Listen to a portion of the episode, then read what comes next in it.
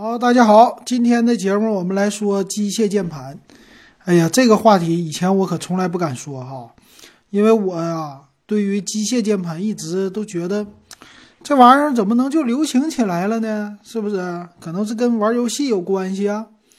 我后来一直没整明白啊。最近咱有时间，我一看这机械键盘，闲着没事儿咱搂一搂吧。我这一搂，我一看挺便宜的。哎，现在我在京东上一查，就雷博的一百多块钱，你一百五十多，哦，还有九十九的。以前我认为都是得个三五百块钱哈，机械键盘。现在难道这么便宜了吗？我就对这个感兴趣了。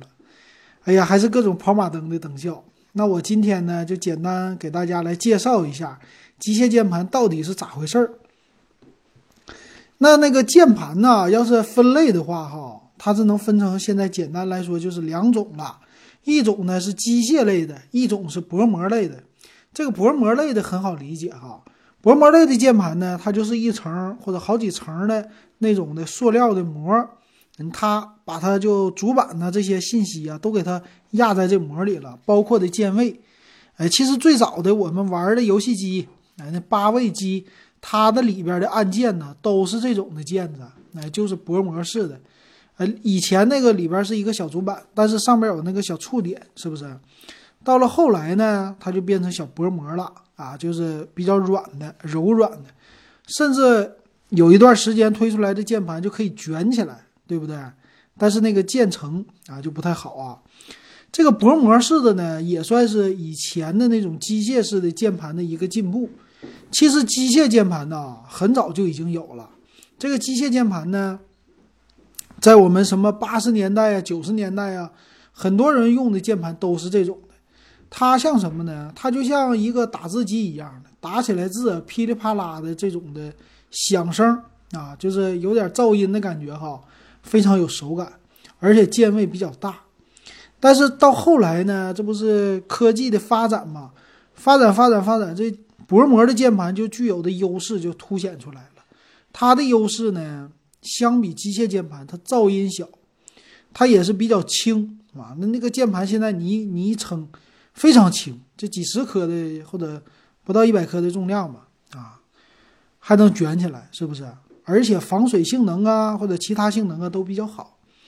但是呢，物极必反啊，逐渐的把一些机械键盘给淘汰之后呢，哎，就随随着游戏的发展。游戏玩的哎比较火了以后啊，大家又开始喜欢了，又开始复古了啊，就开始整机械键盘了。但是呢，机械键盘由于时间比较长了，都已经基本上被淘汰了，生产的厂家就非常的少了。这样呢，就不得不提就德国的樱桃叫 Cherry，呃，樱桃他家专门还是做机械键盘的，就难得有这么一个。哎，就这样的话啊，由他家开始，这机械键盘慢慢的随着游戏的发达发展，电竞，哎，就这么的重新复活了。这可能是一个游戏键盘的恢复的一个历史吧。那就这样的情况下呢，哎，Cherry 家就樱桃家呢，就成为了一个机械键盘的代表。哎，就这样，他们家呢推出的，这就有一个轴的概念了啊，有什么？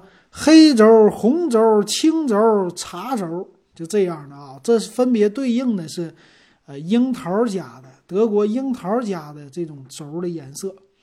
然后我看了一下知乎啊，这还是人家呃樱桃家他们家的给一个解答哈。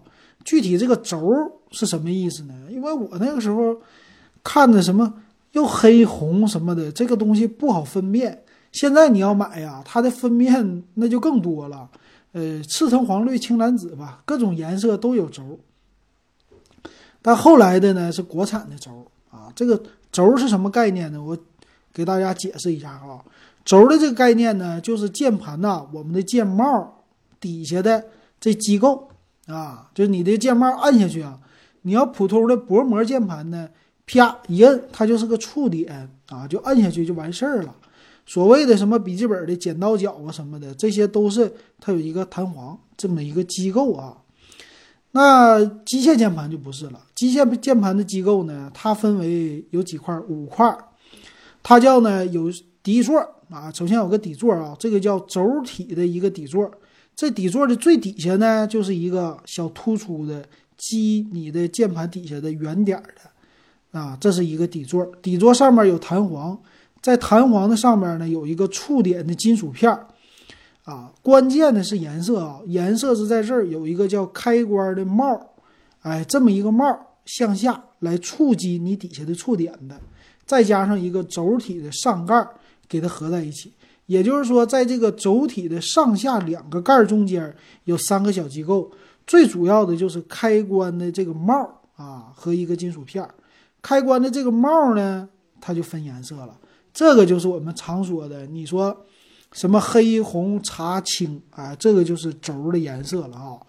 那为什么要这么分呢？哈，挺有意思。它这个分的呢？啊，它这个是主要是来说是叫什么压力不一样啊？一个是耐久性，压力形成，呃，形成什么意思呢？就是你呀打一个键子，你啪摁一下，是不是？就这个按键的声，你这个声摁下去的时候呢，你要使的力气啊，它这个轴不一样，你要使的，比如说是六十颗才能触发它，或者有的轻的呢，四十四十颗。就可以触发，这个力度不同，还有一个呢，它的行程不同，就是按下去的时候啊，它往下走的时候，这个形成的距离它们不一样，啊，叫有的呢是有两毫米，有的是二点二毫米啊，这个有点不同，还有压力啊，一基本上就是这样的，所以在做的时候呢，什么黑青茶红啊，他们的呢弹簧主要是在这儿上来。就是使力气的啊，这个弹簧有短有长，有粗有细啊，主要就是拿它来控制这个环的。那这几个釉呢？啊，不是，这不是釉，我总喜欢管它念釉啊。这几个轴，它是一个什么状态呢？你激发的时候啊，往下这个弹簧不同吧，它弹起的这种手感和向下按下去的这种感觉就不一样。那官方呢？他为了区分，就加了一个颜色，就这意思啊，简单的。那有一些哈，有一些，他说这个弹簧，弹簧下去以后啊，有的一个轴它就是有声音，类似什么声音呢？类似啊，圆珠笔摁下去的时候声音。所以这机构并不是说多么的高大上的哈，这东西以前就有。你圆珠笔你记着吧，非常便宜的那种圆珠笔，你记不记得底下是不是一个弹簧？上面是不是个开关啊？对吧？你摁下去的时候，啪啪啪啪啪啪啪，就这么一摁。